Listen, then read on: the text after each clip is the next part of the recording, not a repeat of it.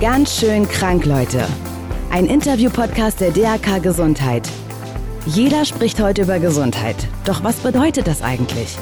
René Treder spricht mit seinen Gästen über genau diese Themen, die die Gesellschaft beschäftigen und warum wir selbst zugleich Grund und Lösung des Problems sind. Für ein gesundes Miteinander. Hi und herzlich willkommen hier im Podcast Ganz schön krank Leute der DRK Gesundheit. In dieser Folge geht es um das Lachen. Das können wir schon seitdem wir Babys sind. Lachen hat viele Funktionen. Mit unserem Lachen kommunizieren wir und es tut uns gut, denn dabei werden Glückshormone ausgestoßen und unser Immunsystem gestärkt. Lachen ist gesund. Schon zwei Minuten Lachen sollen den gleichen Effekt haben wie 20 Minuten Joggen. Und Lachen hat etwas befreit Befreiendes. Es baut Stress ab und wir können dadurch leichter entspannen. Man kann Lachen auch als seelisches Abhusten bezeichnen. Das gefällt mir ganz besonders gut, dieser Begriff. Nicht immer ist uns allerdings zum Lachen zumute, zum Beispiel wenn wir krank sind oder es uns nicht gut geht, weil wir Sorgen und Probleme haben. Mein Gast in dieser Folge hat viele verschiedene berufliche Bereiche, in denen er aktiv ist. Die Gemeinsamkeit liegt darin, dass er andere Menschen mit seiner Arbeit zum Lachen bringt. Ich bin sehr gespannt, was für ihn lustig ist, welchen Stellenwert Humor in seinem Leben hat, vor allem abseits der Kamera und wie genau er mit diesen Tagen und Phasen im Leben umgeht, wo er nicht gut drauf ist. Herzlich willkommen, Simon Gose-Johann. Ja, hallo René. Schön, dass du da bist. Na, aber gerne doch. Würdest du denn von dir auch sagen, dass du dafür bezahlt wirst, andere Menschen zum Lachen zu bringen? Das ist schon so. Das ist schon so. Ja, na klar. Also zum Lachen bringen, genau, Comedy, ja, oder Unterhaltung, schlicht und ergreifend. Ich sag's ganz gern dazu. Ich bin ja jetzt nicht in der Stand-up-Welt mhm. unterwegs, ne, wo man in einen Raum geht und den irgendwann verlässt und die Leute toben da drin so ungefähr, sondern ja, eigentlich in der medialen Welt immer. Ne? Es ist mein Humor. Ich versuche meinen Humor eigentlich meist ja, irgendwie ich sag mal pauschal Bewegtbild, ne? wo auch immer es jetzt gesendet oder gestreamt wird, ist ja wurscht. Da versuche ich meinen Humor unterzubringen und das mache ich gern und im besten Falle lachen die Leute zu Hause, was ich dann nicht direkt höre. Mhm. Aber trotzdem habe ich dann ja ein bisschen Freude verbreitet. also man kann, wenn man meinen Lebenslauf sieht, habe ich natürlich viele Witze gemacht, die, die Leute zum Lachen gebracht. Ja, das ist auch schon Fakt. Also ich bin hier schon richtig bei dir. ich habe neulich dich gesehen bei Bares für Rares und da hm. bist du anmoderiert worden mit folgendem Satz. Simon Gose-Johann bringt Schwung in jede Bude. Ja, hallo, ein gern gesehener Gast. Echt, ja? Ach, guck, da habe ich die Bank da verkauft. Da verkauft hast du die ja nicht. Stimmt, ich habe sie nicht verkauft. Die musstest du wieder mitnehmen. Ich war plötzlich zu eigen. Und es hat sich tatsächlich jemand gemerkt. Es ist tatsächlich jemand drauf aufmerksam geworden mhm. aus dem hohen Norden. Und der hat sich bei mir gemeldet über die Redaktion und hat die Bank dann zu guten Konditionen gekauft und sie dann entsprechend wertgeschätzt. Ah, okay. so, ja. Ganz Eine netter Typ. Zack, stand er bei mir vor der Haustür. Das war ganz gut. Horst, Horst Lichter gab mir den Tipp. Ja, da meldet sich schon einer. Ja, da ist, da kommt, was passieren wird, ist, es wird sich jemand bei der Redaktion melden. Da dachte ich, aha. Es hat sich nur einer gemeldet. Vielleicht war der Herr Lichter doch ein bisschen sehr optimistisch. Aber ja, hab sie verkauft. Sehr gut. Hätte ich aber gar nicht gedacht, weil plötzlich, als du so erfahren hast, so was die ganze Geschichte ist, aus welchem Jahr die ganz genau gebaut wurde, da wirkt es so ein bisschen so, als ob du jetzt doch verliebt bist in die Bank, auch weil die dich ja schon als Kind auch begleitet hat. Ja, das ist immer so die Frage, ne? was ist so der Preis? Ne? Was macht der Preis mit einem? Inwieweit ist man käuflich? Und ab wo drückt der Preis, da haben wir das Wort schon wieder, eine gewisse Wertschätzung aus. Mhm. Ne? So ist es ja irgendwie immer so eine Grauzone. Und ich wollte die einfach nicht billig hergeben, weil ich auch wusste, dass die mehr wert ist und ach, die ganzen Erinnerungen. Und wenn man sowas so günstig hergibt, hat man immer so das Gefühl, man, man verramscht es so ein mhm. bisschen. Ne? Und das ist dann so, geht ums Prinzip. Es ist ja der Hunderter oder die zwei Hunderter mehr, die gibt man aus. Man merkt es wahrscheinlich nicht für irgendeine, keine Ahnung, Parkgebührstrafe ja. und dann noch irgendwie so anderer Quatsch. Aber so hat sich das gut angefühlt, als sich da einer gemeldet hat und sagte, ja, genau die Bank und Bobs, Bobs Weder, irgendwas Schule. Ja. Super. Und es ist ein Original, toll. Toll. Wenn ich an Simon Gosejohann denke, denke ich aber nicht an die Bank als erstes, sondern ich habe ein ganz anderes Bild vor Augen. Den, den, Punk. den Punk? Nee. Nein, nee, nee. ich bin gespannt. Nee, was glaubst du denn, was ich für ein Bild vor Augen habe von meinem also geistigen Auge, wenn ich an Simon Gosian denke? Quer durch alle Geschichten unserer, äh, nein, quer durch alle Schichten unserer Gesellschaft, ob ein Akademiker oder einfacher Bauarbeiter, alle lieben mich in der weißen Radlerhose. das stimmt. So auch René. ja. Aber es ist ja nicht nur die, die weiße Radlerhose, sondern da geht es ja noch um ein Requisit, was da eine Rolle spielt. Der, man kann es, darf man es nennen, Riesenpimmel. Der Riesenpimmel genau. in der weißen Radlerhose. ist, ist das ein Requisit oder? Sowas von, ja. Mhm. ja, das ist ein Jeff Striker Dildo von Dolly Buster. Ums, nee, nee, Dolly Buster hat mir gesagt, hat mich darauf aufmerksam gemacht. Ach, die hat dich gesehen und dachte, ja, genau. das ist doch so ein Penis, wo sie schon weiß, von wem der ist. Ja, genau. Sie war auf der Messe, wo der, wo der ähm, in den Markt eingeführt wurde. Ach Gottes Willen. Es lädt mich ein und dann ist man direkt hier in den Doppelsinnigkeiten gefangen. Ja, sie hat irgendwann gesagt, Simon, das ist doch ein Jeff Striker Dildo. Ich so, was? Ja, hier Jeff, ja, hier mit so einem Gummidingen und dann kann man den da. Und dann habe ich das zu Hause gegoogelt und ja, sie hatte recht. So was hat mir imponiert. Diese Ferndiagnose, die sie da machte, die hat mir imponiert. Ja, Expertise. Ja, Expertise. Und das ist mein Palim Palim, ne? Also mhm. der berühmte Dieter Hallervorden-Gag oder das hat Harald Schmidt mal gesagt, ne? Jeder, jeder braucht so sein Palim Aber ich glaube, Dieter Hallervorden ist genervt von seinem Palim Palim. Ist er, ne? Ja, ist er. Und bist du von deinem Penis genervt? um das mal so zu formulieren. Schwer zu sagen. Es. Also, was ein bisschen schade ist, da lässt sich jetzt nicht mehr so viel rausholen aus dem Gag. Der mhm. Gag ist erzählt, Punkt aus. Ne? Mhm. Ich habe da die Hose an, die Requisite und die Leute reagieren. Das war's schon. Der hat jetzt nicht so wirklich einen Charakter. Ne? Ist jetzt nicht so eine Kunstfigur, mit der ich noch sonst wie, äh, tja, genervt. Ne, ach, unterm Strich bin ich da stolz drauf. Ich glaube, muss man, ne? Muss man so seine Freundschaft mitschließen mit diesen, mit diesen Dingen. Das passt schon. Mhm. Aber der Gag funktioniert ja auch immer, oder? Der ist ja universell in jeder Kultur wahrscheinlich.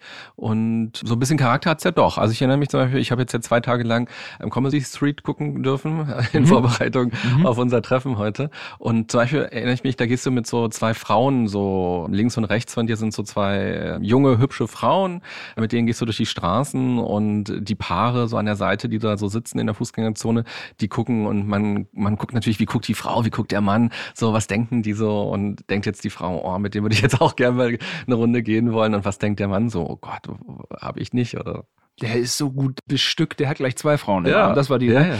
ja, ja, ich hatte auch einmal, haben wir mir auch zwei Dinger in die Hose reingepackt. also wir, wir haben es in alle Richtungen ausgereizt, ja. Meist mh, hm, haben wir diesen Menschen in der Radlerhose so ein bisschen unbedarft dargestellt. Also so dieses, ach ja, alles, alles easy, alles, ja.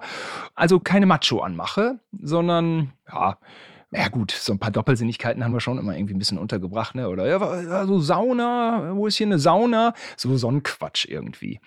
Aber so charaktermäßig, ja, charaktermäßig auch irgendwie. Hm. Hat er für dich einen Charakter? Nee, ne? Naja, dieses Unbedarfte, ich finde es ja ganz charmant. Der geht durch die Straßen und ist sich gar nicht so bewusst darüber. Ja, genau. So, das ist irgendwie auch schön. Der ja. will ja gar nicht prahlen, sondern der hat sich einfach diese Radlerhose angezogen und ist sich gar nicht so klar darüber, was er da auslöst. Nee, und er ist auch nicht so eindeutig auf Frauen, mhm. weiß man nicht so, aber auch nicht eindeutig auf Männer, auch, auch nicht. Also so, aber so, ja, keine Ahnung. Er weiß nicht, was er da hat. Ja. Ja, ja. Ne? Sonst wäre es zu platt, ne? wenn er es zur Schau stellt und dann noch damit rumprotzt. Das wäre dann irgendwie zu platt gewesen. Und ich könnte mir schon daraus auch ein Stand-up-Programm eigentlich vorstellen, dass der auch was zu erzählen hat. Ja, das, ja, wahrscheinlich schon. Ne? Es ist, ja, manchmal ist man als Kreativer, steht man wie der Ochs vom Berg. Ne? Mhm. Da fehlt einem dann irgendwie so der Punkt, wo man es dann dran aufhängt. Ja, kann schon. Also ich wundere mich dann auch immer, wenn er auftaucht, die alle jubeln dann so. Ne? Also bei Social Media verpacke ich den schon manchmal so. Also ich, ein bisschen pflege ich den Gag schon noch, weil warum nicht? Ne? Die Leute freuen sich. Also nicht jede Woche, aber so zweimal im Jahr oder so mache ich irgendwas mit dem. Ja, es hat immer überwältigende Reaktionen. Ich finde einfach lustig für die Und Leute. weißt du noch, wie ihr damals auf die Idee gekommen seid? Ja, also das war so ein Beitrag, den habe ich gesehen bei Explosiv. Und da war so ein Kerl, so ein Amerikaner. Und der war nicht hot, einfach, war so ein normalo Typ, so ein bisschen kräftig. Der hatte aber dieses riesenlange Ding. Und dann hat er sich so eine peinliche Radlerhose angezogen, um es zu zeigen. Ja. Und die Blicke waren so wie bei uns. Ne? Und ich dachte, was ist doch, naja, und die Reaktionen sind ja nie die, die sich der ein oder andere Mann womöglich erhofft. dass die Frau sagt, boah, ist das ein geiles Teil, ich will ihn sofort, diesen Mann, sondern das ist ja eher so verstörend. Ne? Mhm. Das haben wir Männer ja noch nicht begriffen, dass diese Übergrößen eigentlich die Frauen eher erschrecken und abtören. Haben wir noch nicht begriffen. Ne? Deswegen immer größere Autos, immer, ne, wie auch immer. Ja, und das war dann der Gag. Ne? Mhm. Mein Kollege hatte auch schon so in die Richtung gedacht, aber die Frage war natürlich, wie bringen wir so ein übergroßes Ding auf die Straße? Bei Facebook wird es immer gesperrt. Bei Facebook mhm. wird es auch gesperrt dann, ne? wenn denen die Perspektive nicht gefällt, mhm. ist denen dann zu sexuell. Aber damals, ja, 2003 bei Pro7 hat das dann ganz gut funktioniert. Recklinghausen waren wir. Ja, da ging's los. Und erinnerst du dich noch an Reaktionen, die vielleicht gar nicht es in die Sendung geschafft haben, aufgrund deiner Figur? Also sind Leute, die noch hinterhergekommen, haben die dich gefragt nach der Nummer oder nach äh, Details? Ja, also wahnsinnig viele Reaktionen konnte man leider nicht senden, ne? weil man immer die Erlaubnis braucht der, ah, ja. der Leute. Ne? Ja, ist immer so, so eine Sache mit den Klischees, aber die Völker unterscheiden sich schon mhm. hinsichtlich der Reaktion. In Deutschland haben wir uns wirklich einen abgekämpft. Die Reaktionen waren sehr, sehr subtil und leise und boah, da haben wir gedreht wie verrückt. Und dann sind wir so auf, je jünger die wurden, umso lauter wurde das Gelacher. Mhm. Ja, auch bei Jüngeren ist es wie mit der Erlaubnis ein bisschen schwieriger. Und in Holland war es echt dann laut. Die Niederländerinnen haben wirklich laut gejubelt und haben sich kaputt gelacht. Also nicht mhm. mir ins Gesicht, haben mich auch nicht ausgelacht, aber sie haben sich kaputt gelacht da irgendwie. Da haben wir Top-Reaktionen. Und was auch mal gut war, war, da waren wir in Paris am Eiffelturm und da war eine amerikanische Austauschklasse. Mhm die sind auch hinten rübergefallen. Das ist da, ne? Dann ist man schon in Europa und dann kommt noch so ein Vogel und ich habe dann auch Gymnastik da gemacht und so. Es waren so Jungs, die haben es auch nicht geglaubt, was da abgeht. So. Wann hast du denn das letzte Mal so richtig krass gelacht? Wo bist du letztes Mal so, konntest dich nicht mehr halten vor Lachen? Ich habe eben so einen Einspieler gesehen von Jan Böhmermann die Lügen Brothers. Mhm.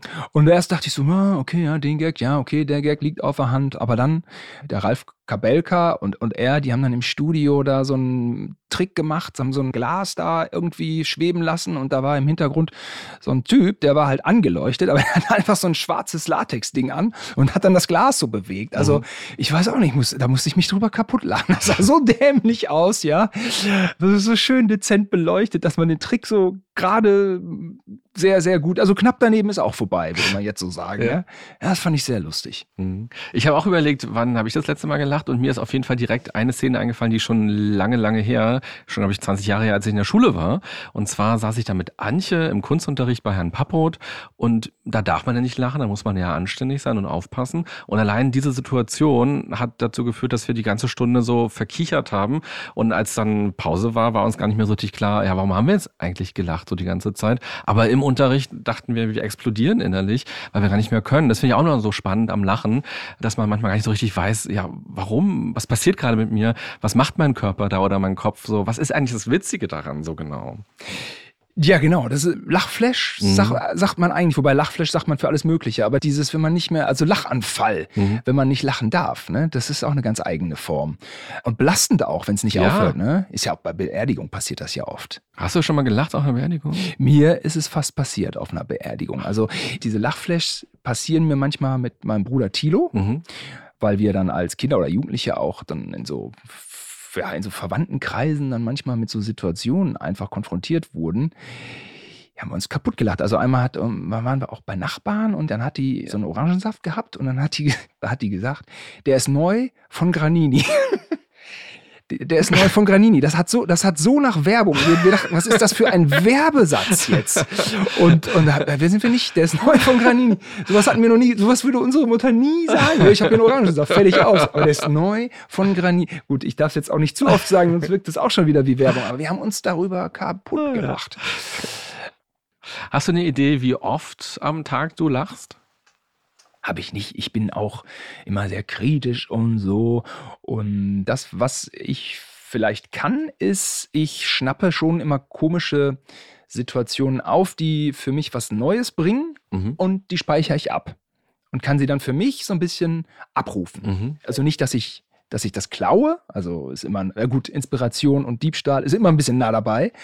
Nee, ich habe dann so manchmal witzige Mechanismen im Kopf und kann die dann woanders anwenden. Mhm. Ne? Also auch dann so Peter Sellers, manche Sachen ne? von Inspector Clouseau oder so. Bildgags kann man ja auch alles ganz gut machen, auch wenn man nur irgendwie so einen Einspieler dreht oder einfachere Sachen, kann man immer mal einen Bildgag machen. Aber ich, ich, ob ich mehr lache als andere, weiß ich nicht, aber ich glaube schon, dass ich mich mehr mit humorvollen, unterhaltsamen Dingen beschäftige. Mhm.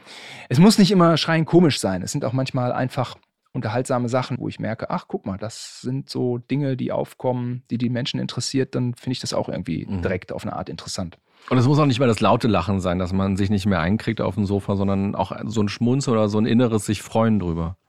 Ja, genau, das laute Lachen, so ein Brüller. Ja, das ist natürlich schon dann immer verbunden mit einer echt großartigen Idee. So, ne? mhm. Ja, das ist, das ist die hohe Kunst, ja. Jetzt hast du gerade gesagt, du bist eher kritisch. Das heißt, du bist gar nicht so der Haut drauf, Lachtyp, der auf jeder Party dann 30 Witze erzählt.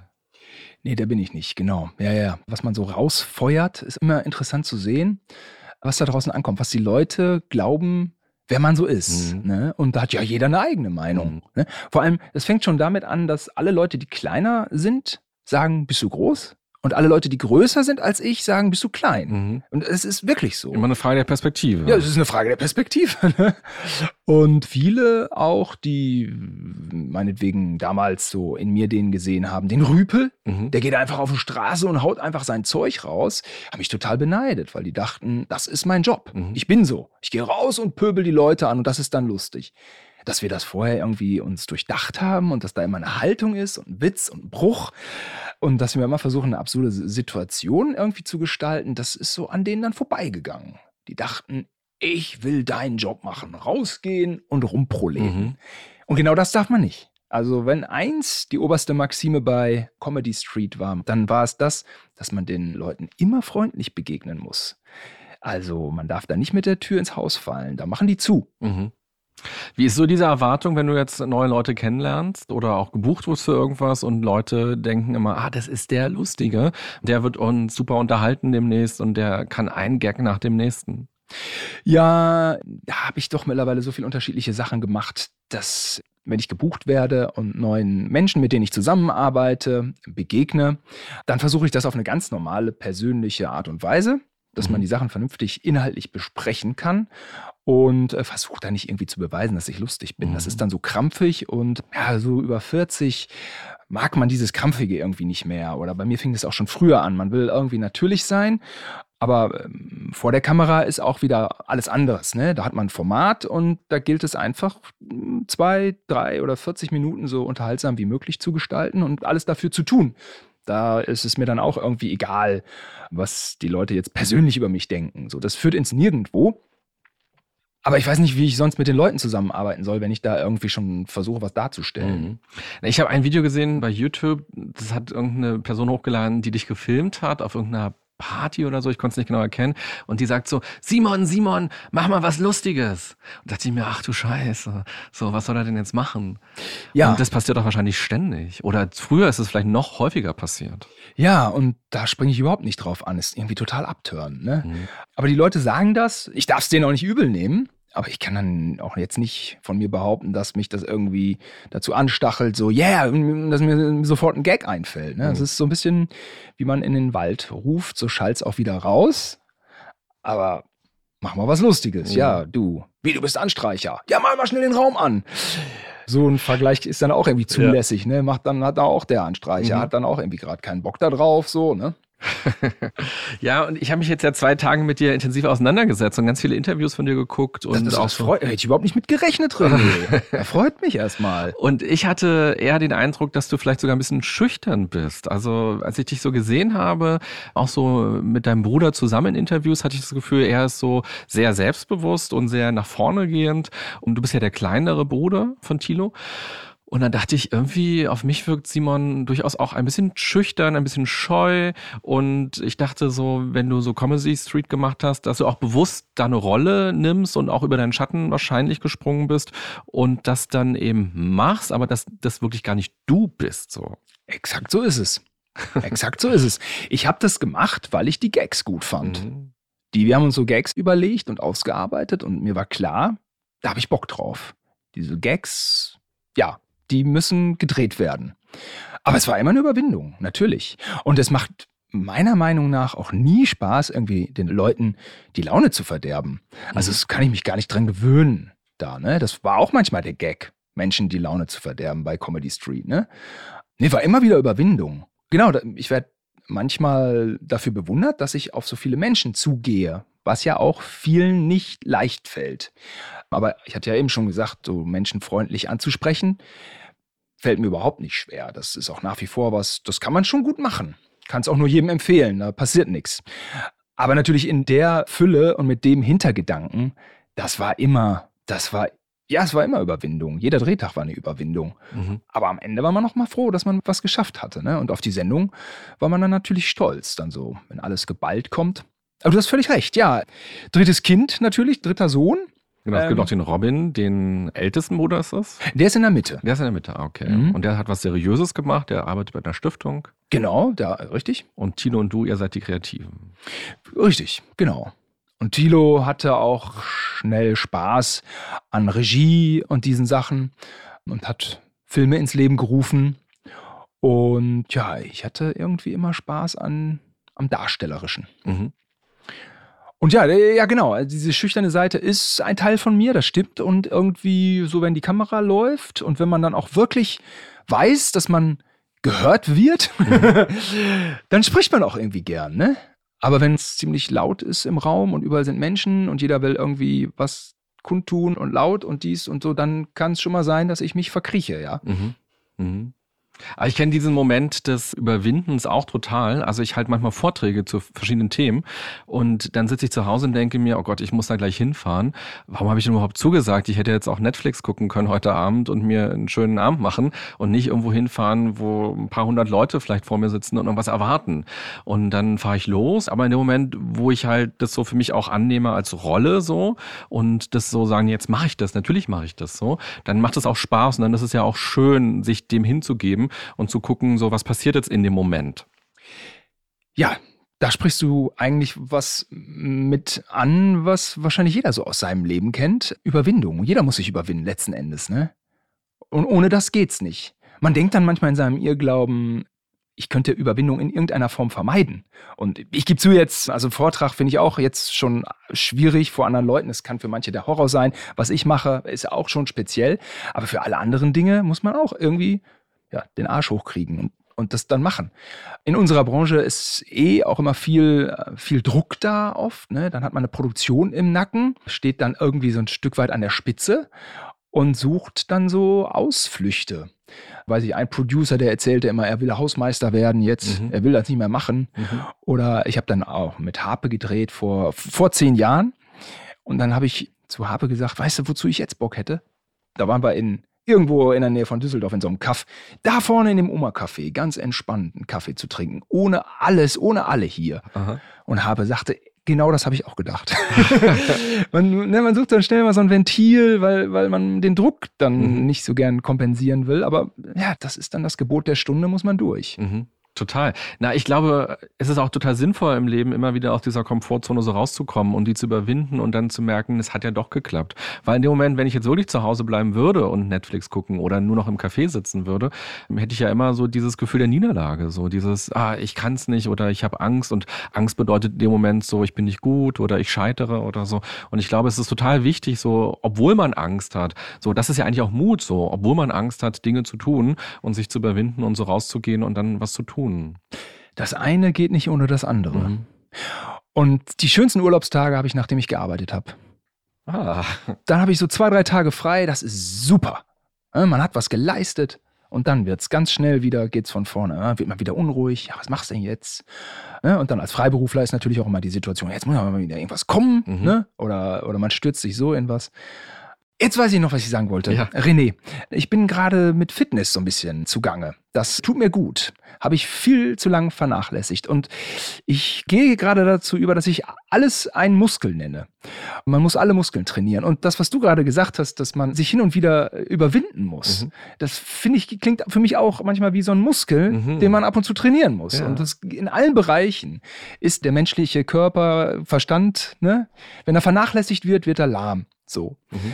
Und wenn er ein bisschen trainiert wird oder will auch nicht zu Jotta-mäßig jetzt hierher kommen, ja, aber wenn er ein bisschen. Äh, der Mutmuskel. Ja, der mhm. Mutmuskel schon. Mhm. Ja, und auch die Liebe. Wir müssen immer Impulse kriegen, damit mhm. das alles so bleibt. Mhm. Ja, schön. Wie ist es dann genau bei dir? Also, wenn man jetzt so dich googelt und man sieht so Fotos von dir oder man sieht eben so Videoschnipsel von dir, dann sieht man ja eher schon alles so im Bereich eher humorvolle, unterhaltsame Sachen so. Mhm. Oder höchstens irgendeine blöde Zeitung hat jetzt irgendeinen Privatscheiß von dir so veröffentlicht, so dann findet man das auch.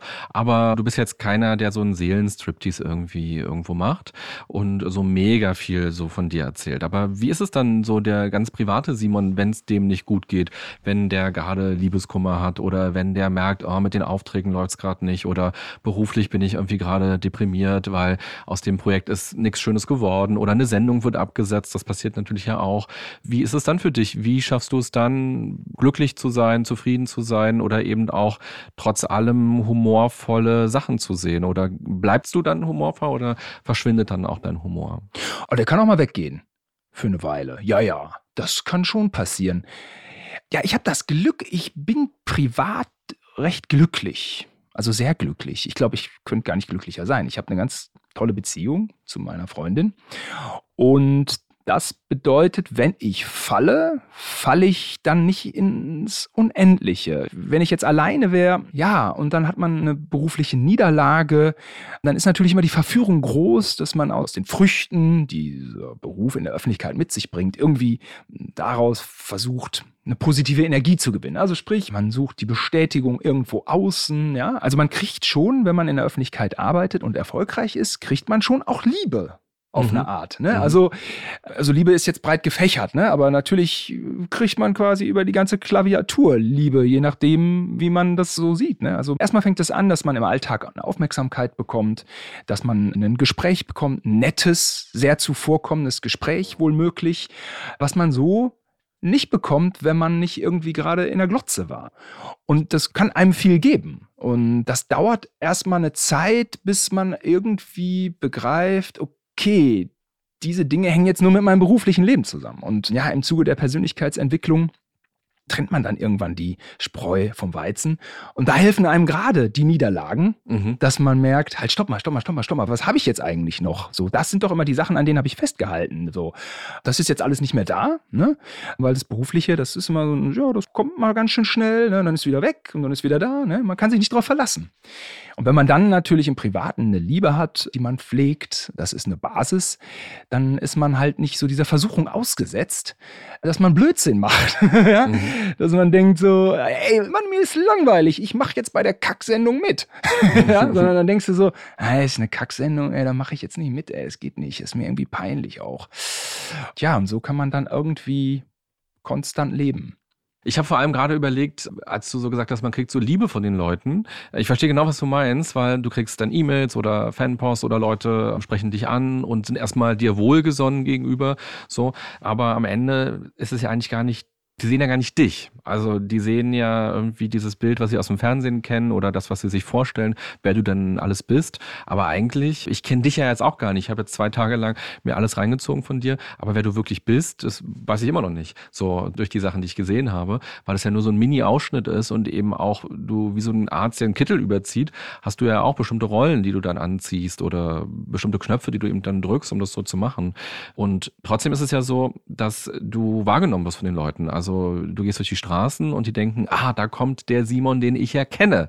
So, ich weiß ja, wie der ist. So, der ist ein lustiger Typ und jetzt muss er was Lustiges sagen oder, oder, oder. Und ich habe zum Beispiel so eine Zeitungsüberschrift gelesen und da steht drauf, Simon Gose-Johann, der Name stand jahrelang für richtig gute Comedy, doch was wurde eigentlich aus ihm? So, wenn du sowas dann liest online, denkst du dann, Mist, oder zum Beispiel, es gab mal eine Beziehung, die ist auch kaputt gegangen bei dir so, und dann gibt's ganz viele Zeitungen, die sich da so raufschmeißen und sagen so, Trennung beim Gose-Johann.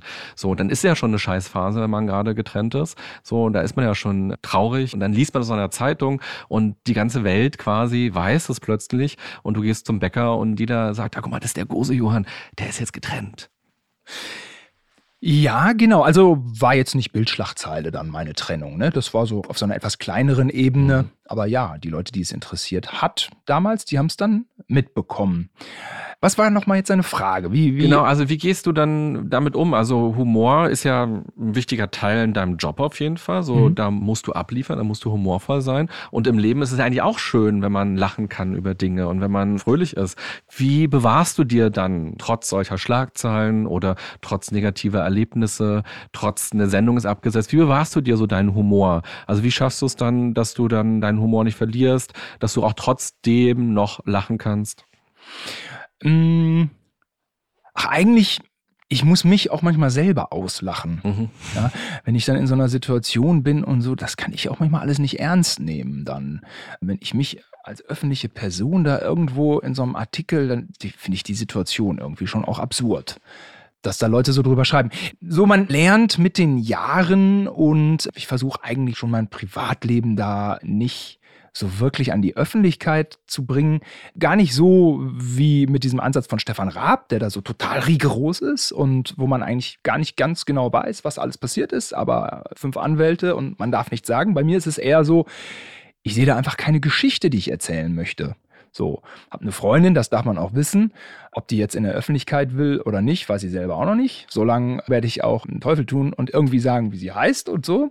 Und dann habe ich auch irgendwie den Anspruch, dass ich sie eigentlich nur zeigen möchte, wenn es eine ehrenwerte Situation ist, so, weil die ist mir wichtig. Ne? Die will ich nicht irgendwie einfach irgendwo mitnehmen, damit ich öfter fotografiert würde, mhm. was der Fall wäre. Aber das will ich nicht. Ne? Es sei denn, sie sagt, sie hat da Bock drauf, hat sie aber nicht. Und wenn doch, dann doch. Wie bewahre ich mir meinen Humor? Ja, ich finde eigentlich, man kann in jeder Situation humorvoll reagieren. Man kann nur nicht über alles einen Witz machen. Mhm. Das ist so dieser feine Unterschied. Ne? Ich kann natürlich, was meine Person angeht, kann ich auch jeden Witz machen. Ist mir egal. Ne? Also im Zweifel verletze ich ja mich. Ne?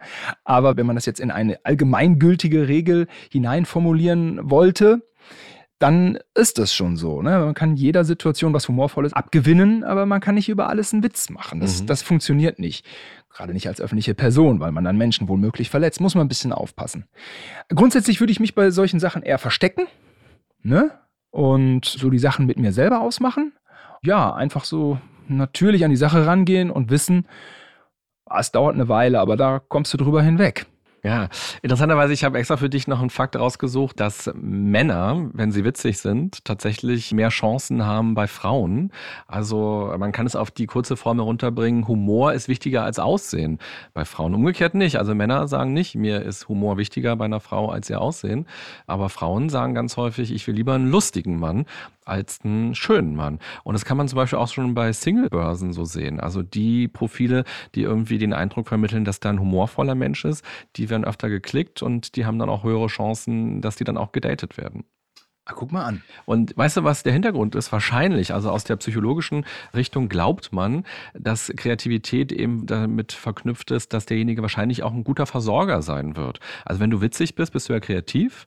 Und wenn du kreativ bist, dann kannst du also auch mit den Dingen, die im Leben passieren, Hungersnot, Schneefall und so weiter gut umgehen und kannst dann also auch wahrscheinlich gut für deine Nachkommen sorgen, wenn mal nicht so das Futter zu finden ist oder so. Dem fällt immer was ein. Ja, dem fällt immer was ein, der kriegt ja. immer einen Weg, genau. Um 14.30 Uhr schlafen die Mammuts immer.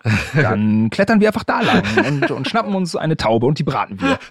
ja, genau. Es gibt so eine Vogelart, da legen die Männchen vor dem Nest der Weibchen so ganz tolle, ausgefallene Blumen und bauen da so richtige Muster hin. Mhm. Und dann entscheiden die Weibchen danach, wer hat das coolere Nest gebaut und zu dem gehe ich und mit dem paare ich mich. Ach, guck an. Ach nee. Wie schön. und so ist es auch ein bisschen beim Humor. Ja, und so die Formate, über die wir gesprochen haben, die waren ja eher auf eine männliche Zielgruppe ausgerichtet. Also ich habe dann bei Facebook eher so 65 Prozent Männer, 35 Prozent Frauen. Aber so, finde ich, hat man einen humorvollen Zugang viel schneller bei Frauen. Bei Männern ist es immer so, irgendwie, die sind so in einer Welt von Status und von Pflicht und Aufgaben und die wissen ja gar nicht, ja, können wir jetzt darüber lachen. So, die haben manchmal gar nicht diese Freiheiten. Oder auch über sich selber zu lachen. Machen nicht viele Männer. Das ist immer so, bei Männern ist auch immer viel von morgens bis abends Sportunterricht. Ne? Leistung, so, ha, hm, nun mach. Ja, und ne, bei Fußball ist auch kein Witz erlaubt. So, ne? Wenn man jetzt mal so die assoziative Brücke zum Sportunterricht schlägt. Und bei Frauen, die lachen eigentlich so gern über sich. Aber natürlich nicht, dass ich jetzt irgendwie Witz mache über die Äußerlichkeiten einer Frau. Das meine ich nicht. Aber so, dass man sich selber nicht so ernst nimmt. Ne? Ich fange natürlich bei mir dann an. Ne? Ich nehme mich dann hoch. Und da springt der Humorfunke doch immer schneller über.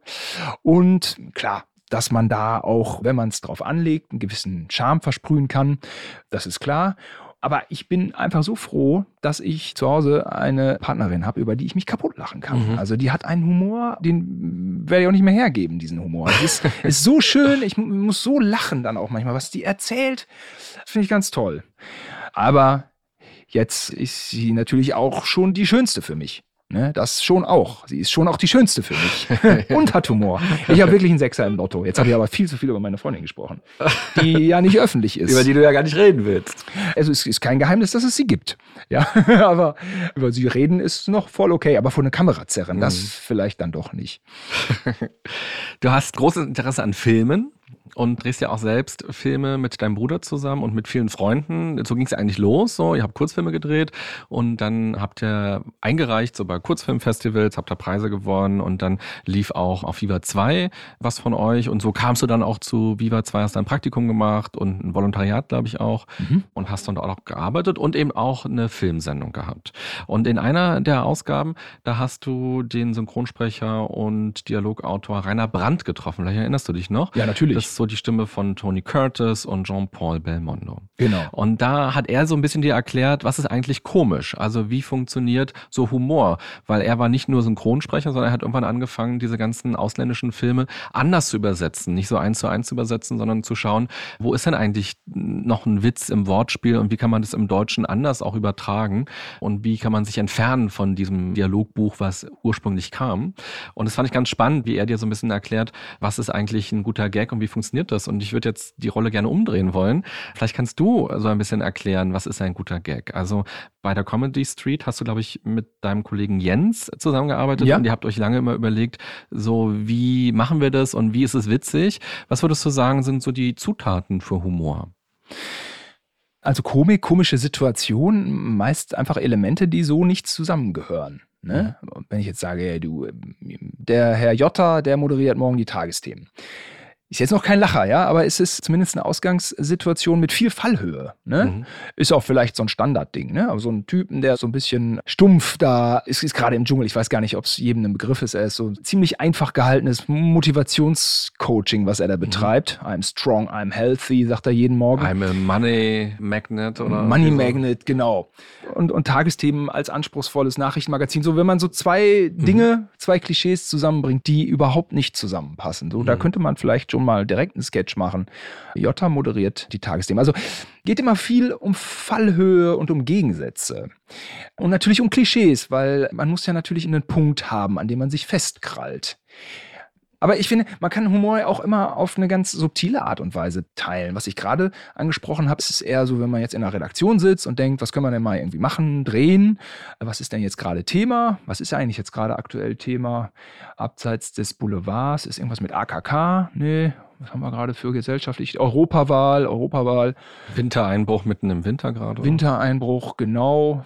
Keine Ahnung, vielleicht fliegt man nach Mallorca und fragt die Leute über den Wintereinbruch. Mhm. Weiß ich jetzt auch nicht, ob es lustig wäre. Also ist jetzt wirklich nur Brainstorming, mhm. ja. Also ich erwarte jetzt nicht, dass irgendeiner jetzt drüber lacht, wenn ich nur so einen ersten Gedanken ja. finde. Ne? Aber das ist so Herangehensweise in Redaktion. Aber man kann natürlich auch den Humor manchmal so leicht teilen. Auch einfach nur über eine gewisse Haltung, dass man etwas sieht, was man so wahrnimmt was man einfach lustig findet. Was ist so eine skurrile Situation des Alltags. Wenn da einfach jemand ist und sagt, guck mal hier, das erinnert mich an na, was auch immer. Ja, klar, man lacht natürlich auch über Leute. So, als öffentlicher Mensch darf man nicht über Leute lachen. Das ist dann irgendwie natürlich arrogant sich über Leute lustig zu machen. Aber natürlich ist es mm, die Wahl eines jeden Menschen, sich in einer gewissen Art und Weise zu kleiden und zu frisieren. Und ja, manchmal muss man da einfach, wenn man jetzt irgendwie allein im Auto ist und jemanden sieht und braun gebrannt und irgendwie so eine verrückte Föhnfrisur und steht noch vom Sonnenstudio, ja, so hart Klischee auf die Zwölf, da kann schon mal sein, dass man einfach lachen muss. Mhm. Wie gesagt, kein Auslachen. Erinnerst du dich noch an deinen besten Gag? Also wenn man jetzt so einen Nachruf irgendwann mal schreiben würde und man will nicht die Radlerhose erzählen, direkt als erstes, äh, gibt es so einen Gag, auf den du besonders stolz bist, wo du sagst, ach cool, dass ich den gemacht habe, dass der mir eingefallen ist? Ja, ich fürchte, in meinem Nachruf wäre dann mein bekanntester Gag und ich kann es dann nicht mehr ändern, weil ich schon unter der Erde liege. Das weiß ich gar nicht so genau, ob ich dann irgendeinen Gag hätte, den ich gern das ach, weiß ich auch gar nicht, ob das sollen dann auch andere entscheiden. Okay, gut. Ich habe den Gag für die Menschen gemacht und sie sollen sagen, welcher ihnen gefällt. Ist mal einer so richtig schief gegangen? Tausende, also Ah. tausende Gags sind schiefgegangen. Immer noch. Ne, man, man weiß ja nie, was passiert. Ne? Mhm. Man, man, wie ich schon sagte, ne, man faselt sich da irgendwie so die Situation zurecht. Wie gehen wir da jetzt mal ran? Wie machen wir das? Was können wir da machen? Was ich gerade gesagt habe, so Sketch-Redaktion, das ist ja nochmal irgendwie so, wie man sich vorstellt. Mein Alltag ist häufig viel reglementierter, begrenzter. Irgendwie kann es auch mal ein kleiner Dreh sein oder Werbung, wo man irgendwie nur eine Fläche hat von wenigen Sekunden oder wenigen Minuten.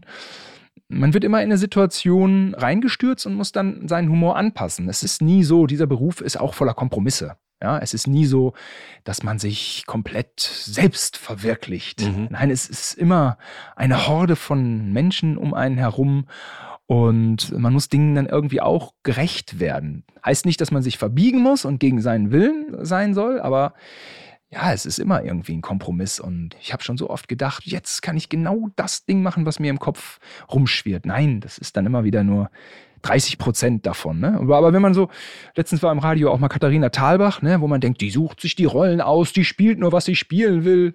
Und die sagt dann auch ganz nüchtern, ja, man kriegt ja eigentlich, man kriegt eigentlich nie die Rollen, auf die man so wirklich Bock hat. Ne? So ganz manchmal. Mhm. Das ist das Leben, glaube ich. Ne? Wir sind nicht alleine auf diesem Globus.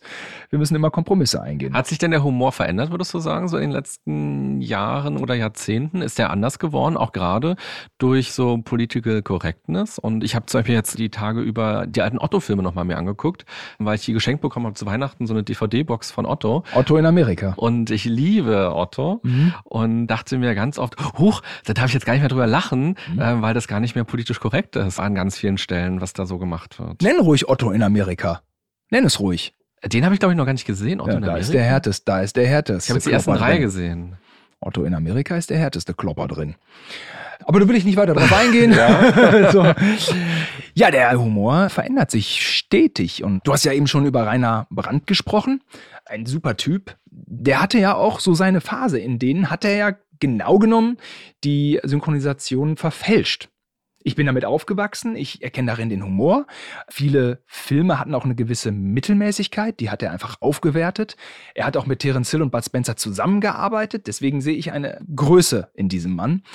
Aber das war dann irgendwann auch vorbei. Und aus heutiger Sicht, wo alles so geht in Originalton und viele Menschen gucken auf Englisch, wird auch viel gemäkelt dann auch eben über diese Phase der 70er und 80er, geprägt durch Rainer Brandt. Viele andere haben ihn dann imitiert. Das hat nicht immer geklappt. Ja, es ist gar nicht so leicht, so diese Rainer Brandt-Sprache so anzuwenden.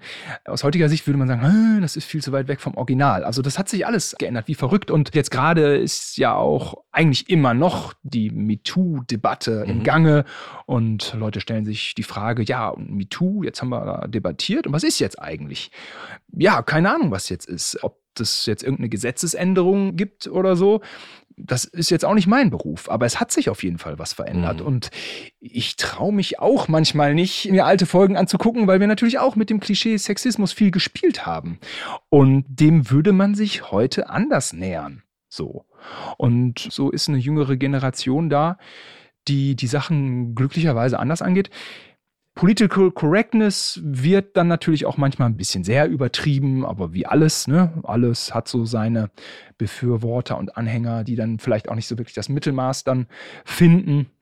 Das ist dann auch manchmal für einen vielleicht nicht so leicht, weil man versucht, eine breite Masse dann zu erreichen und dann gibt es vielleicht dann doch mal minimal Verstoß gegen irgendeine Form der Political Correctness. Wir haben ja damals gemacht ohne Arme. Elton versus Simon. Wer kann länger ohne Arme auskommen? Und äh, da hatte ich mir dann so eine Behindertenmaschine gekauft. Für Behindertenmaschine ist wahrscheinlich auch schon kein politisch korrekter Begriff. Verdammt, hilf mir, René. Was wäre der richtigere Begriff? Ich weiß gar nicht, wie sie nur eine Maschine aussieht. Was macht die denn? Die kann einen füttern, wenn man so. keine Arme hat. Okay. Also wenn man, wie sagt man denn, beeinträchtigt oder wie was ist denn eigentlich der richtige Begriff jetzt? Ein Handicap. Handicap. Man hat das Handicap, man hat keine Arme Ja. oder wie auch immer. So, und da dachten wir schon so, uh, uh, da kriegen wir ordentlich einen drüber. Und da hat sich auch die Vereinigung gemeldet und hat uns über den Klee gelobt. Mhm. Sie fand das super, dass wir das mal gezeigt haben, wie schwierig das ist. So, also man darf auch, finde ich, diese Dinge, die aufkommen durch die Political Correctness, darf man auch nicht immer als Einschränkung sehen. Mhm. Ja, es ist dann an uns Kreativen, dass wir mit diesen neuen, nennen wir es mal einfach Erkenntnissen umgehen und ja trotzdem Humor irgendwie gestalten. So, ja, ist halt in die Herausforderung. Kann ja nicht sein, dass wir jetzt sagen, wir dürfen jetzt keine Witze mehr über Frauen machen. Äh, jetzt kann ich das nicht mehr, das geht doch nicht. Ja, so Quatsch. Also, wenn man Humor hat, dann gibt es trotzdem, die Themen liegen überall. Mhm. Ich dachte aber auch, man hat jetzt einfach schon alles so gesehen, so vom Gefühl her. So, es schon so viele Tabuzonen sind erreicht oder so viele Sachen sind gebrochen worden. Also mein Eindruck ist, dass es jetzt schwer ist, nochmal was Neues rauszuhauen. Das denkt man immer. Mhm. Aber ich gebe dir auch recht. Also so Tabus und so, da habe ich auch gerade keinen Saft mehr. Ich habe auch immer so gern Blätterfilme geguckt. Ich habe da nicht mehr so richtig Bock. Also wenn dann irgendwie eine Netflix-Serie zu gewalttätig ist, macht mir irgendwie nicht mehr so richtig Spaß. Also die Gewalt in Hülle und Fülle, ich kann damit nicht so viel, viel mehr anfangen. Also ich habe mich gefreut, dass Aquaman so harmlos war, ja. Oder wie mein Bruder sagte bei Bohemian Rhapsody, ein Glück haben sie nicht da die Orgien gezeigt. Ich will es auch alles nicht so genau wissen. Ich kann es mir ja denken, wie es aussieht, mhm. aber es muss dann auch nicht immer so in Detail sein. Keine Ahnung, vielleicht das fortgeschrittene Alter, dass man so ein bisschen die Dinge auch harmloser angehen kann. Weiß ich nicht wenn es passt, ist es auch mal ganz gut, wenn ein bisschen Blut spritzt, so, ne? Aber. Ach, so werden wir die Folge nennen. Hier jetzt. Ja. Unsere Interviewfolge. ja, genau. Und, und so Krassheiten kann ich auch von mir persönlich sagen. Joko und Klaas haben alles abgefrühstückt. Mhm. nice. Sie haben eine Wüste hinterlassen. Ein großer, naja, Trend kann man das jetzt nicht sagen, aber äh, so in den 2000ern war Politik einfach langweilig. Mhm. Wenn man mal versucht hat, irgendwas Politisches reinzubringen, alle sofort gegähnt. Oh. Und das hat sich ja wirklich jetzt geändert. Ich weiß gar nicht, wann es anfing. Schon eine Weile, schon eine Weile her. Und da ist dann so ein Jan Böhmermann, der sehr politisch ist und sehr auf die relevanten Themen pocht. Der ist der Mann der Ära. Mhm. Ne? Das muss man schon so sagen. Und auch die wird wieder irgendwann ein Ende haben. Also Jan Böhmermann glaube ich jetzt nicht, aber dass Politik dann immer irgendwie drin sein muss. Ne? Weil ich bin letzten Endes, das sind die Zeichen der Zeit, aber ich finde eigentlich, Unterhaltung kann auch frei von allem sein, so, ne? wenn es einem gelingt. Ist auf jeden Fall legitim. Einfach Unterhaltung und sonst nichts darf es geben, finde ich, in unserer Konsumgesellschaft. Aber ja, auch dann gibt es immer so diese Trends und alles. Und manche sagen ja auch schon, in drei Jahren wird ja meine Sendung quasi, ist die dann 20 Jahre alt, ja, dann kommt das auch wieder. Mhm. Dann gibt es so, so einen Retro-Trend. Da muss ich mich jetzt schon drüber kaputt lachen. Ja, das, ne, allein die Vorstellung, ja, wo man selber noch weiß, irgendwie 1998 oder was, dann kam Modern Talking wieder zu wetten, das und dann war Modern Talking plötzlich wieder so on top. Und plötzlich ist man selber so ein bescheuerter Retro. Kann ich mir nicht vorstellen. Ich finde, ja, das ist auch so ein Moment, da muss ich einfach über mich selber lachen. Ja, irgendwann bist du Retro, krass. Ja, Retro. Bekloppt. Hast du ein Humorvorbild oder Vorbilder? Ja, es ist schon dieses europäische Unterhaltungskino der 70er und 80er. Bud Spencer, Terence Hill, Adriano Celentano, Louis de Funès, Pierre Richard, Gérard Depardieu, diese Leute. Mhm. Und aber auch Thomas Gottschalk und ja, Thomas Gottschalk schon auch. Auch Dieter Hallervorden, Nonstop Nonsens. Das hat mich schon in der frühen Phase geprägt. Otto auch damit bin ich aufgewachsen. Ja, und dann so Peter Sellers, so, so etwas spezielleren Sachen, die habe ich auch inhaliert, mhm. sage ich mal. Und dann habe ich eigentlich immer so in allen Phasen so Leute, die mir ganz besonders gut gefallen. Hatte bestimmt fünf Jahre fand ich einfach Will Ferrell sensationell, fand die Filme sehr lustig.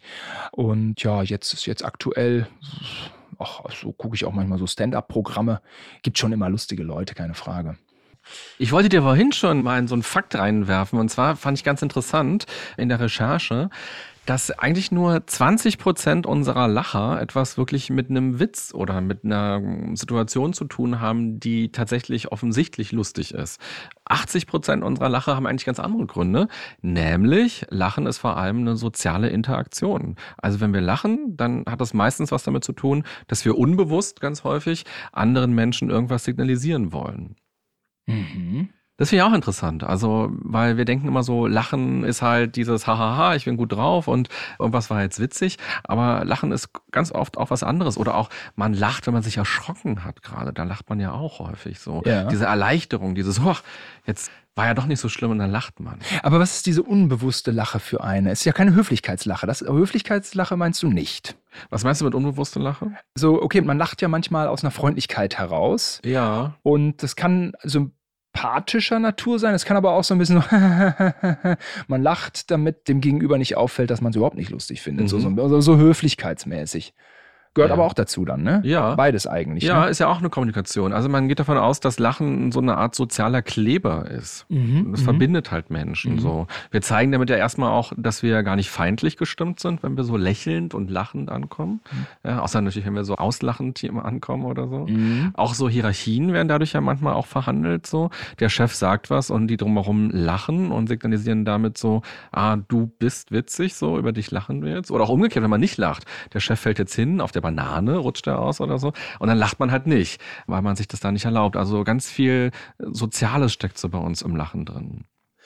Es ist ja auch immer ein wahnsinnig schöner Moment, wenn man gemeinsam lacht. Mhm. Ja, genau, es verbindet. Mhm. Also gemeinsam lachen zu können, heißt ja auch, man hat ähnliche Werte oder auch Wissen ist ja oft so im Witz versteckt. Also man muss ja irgendwas wissen, um das auch lustig finden zu können, Hintergrundwissen zu haben. Und es ist ja nichts schlimmer, wenn man ein Date hat mit jemandem und man selbst lacht über etwas und der andere kann nicht mitlachen, weil er gar nicht weiß, was ist denn das Witzige daran gerade. Und wenn man aber gemeinsam lacht, dann heißt es ja, oh, wir passen vielleicht ganz gut zusammen schon. Ja, unbedingt. Das andere wäre ein, ein Horror-Date. Ne? Ja. Ich suche manchmal irgendwie dann so einen Witz und irgendwann muss ich mir die Frage stellen, was habe ich eigentlich für eine Haltung zu dem Thema? Mhm. Ne? Also ein Witz ist auch immer wahnsinnig viel Haltung. Mhm erleichtert mir dann manchmal die Arbeit, dass ich dann merke, okay, im Moment habe ich da eine Pointe, aber das entspricht nicht meiner Haltung und Haltung macht es immer stärker. Oder in meiner Arbeit ist auch immer wichtig zu wissen, dass äh, ja auch nur ein Prozentteil, nennen wir es mal, Ironie mag. Mhm. Also, äh, oder Ironie für eigentlich ja, Ironie verstehen ist es eigentlich. Also viele Leute haben einfach keinen Sinn für Ironie. Und das muss einem immer bewusst sein, wenn man etwas ironisch formuliert, ne? dass es einen Großteil für bare Münze nimmt. Glaubst du denn, wir alle sollten ironischer sein? Also wir als Menschen, wir als Gesellschaft sollten wir ironischer mit den Dingen umgehen, die passieren oder auch über uns selbst mehr lachen? Ähm, ja, also Selbstironie ist wichtig. Aber so, ich habe das Gefühl, dass schon, wie auch wahrscheinlich das Kochen in Deutschland, wird schon heutzutage auch anders kultiviert. Und ich glaube auch, dass viel mehr Humor ist in unserer Gesellschaft. Und Selbstironie ist wichtig also Selbstironie klingt so ein bisschen sophisticated, aber einfach ausgedrückt, man kann über sich selber lachen. Das, finde ich, kann jeder. Generell ist eine Ironisierung der Dinge nicht so leicht. Also es führt schon schnell zu Missverständnissen. Und wenn man jetzt eine breite Masse anspricht, dann sollte man das doch schon ziemlich deutlich kennzeichnen, dass man es eben so nicht meint. Das ist einfach so, gerade in der heutigen Zeit, wo an Fakten rumgedreht wird und alles. Gibt der äh, Autor, der so lange Dennis Yücel, der auch so lange gefangen war in der Türkei. Das ist eine andere Geschichte, aber er schrieb auch mal so eine ironische Kolumne, die dann von den Rechten so ziemlich übel instrumentalisiert wurde. Ja, gut, deswegen würde er sie nicht anders schreiben, aber das muss einem so ein bisschen klar sein, dass wenn man eine klare Aussage macht, dass dann Ironie ein schwieriges Stilmittel ist. Mhm. Wenn man eine klare Aussage machen will. Mhm. Empfehlen würde ich am Ende des Interviews gerne noch deinen Twitter-Account und deine Facebook-Seite, weil da bist du sehr lustig unterwegs, fand ich. Und oh. haust da ganz viel so auch tagesaktuelle Sachen oder eben auch, wenn du so Werbung machst für die Formate, die jetzt bald kommen, so bei dir, fand ich sehr kreativ und mit Liebe gemacht, so war so mein Eindruck. Das fand ich sehr schön. Ich habe meine Karriere begonnen beim Radio und musste für die Frühsendung so diese Moderation schreiben. Und da kam am Nachmittag, vor 20 Jahren war das ungefähr, da kam am Nachmittag immer ein Fax mit Witzen, mit tagesaktuellen aktuellen Witzen. Da gab es so einen Gag-Autor, der das irgendwie deutschlandweit verkauft hat an alle Radiosender. Und dann musste man diese tagesaktuellen Witze in die Moderation ranschreiben. ich dachte mir, wenn es damals schon deine Facebook-Seite gegeben hätte oder deinen Twitter-Account, hätte ich da eine ganze Menge draus ziehen können. Ah, okay. Ja, äh, also erstmal danke, danke, danke.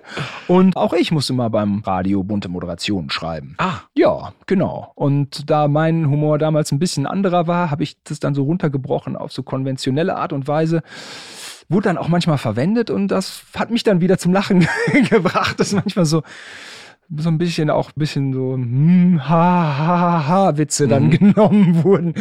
Ja, aber es ist auch mal wichtig, dass man sich selber zum Lachen bringt. Und auf deiner Twitter-Seite schreibst du, was deine Berufe sind. Ja, ich lese mal vor. Milliardär, Forscher, Ethnologe, Meteorologe, Privatdetektiv, Coach, Gutachter, Havariekommissar, Kapitän, Pilot, Designer, Aktuar und Hundetrainer. Richtig. Ja, ich bin ja Dschungelfan. Ja. Und dann habe ich im Vorfeld über Bastian Jotta gelesen, selbsternannter Millionär. Mhm. Das fand ich lustig. Ja, fand ich lustig. Und dann dachte ich, wenn ich da jetzt schreibe, selbsternannter Millionär, dann schreibe ich das da ironisch. Ja. Versteht nur keiner, denken Ja. alle, "Hö, gibt an. Also muss ich natürlich Milliardär schreiben. Milliardär dachte ich, das ist lustig. Und äh, dann bin ich auf die ganzen nicht geschützten Berufe gekommen. Das ist eine lange Liste. Mhm. Da habe ich viele Berufe, so wie die Berufe, die ich auch wirklich habe, die habe ich da alle, die habe ich da alle rausgenommen. Also ich glaube, Moderator ist auch nicht geschützt, Schauspieler, das so, das war alles langweilig, aber diese schrägen Sachen, so Kapitän und so, ja, das fand ich lustig, wenn man sich dann so einfach mal als sowas bezeichnet.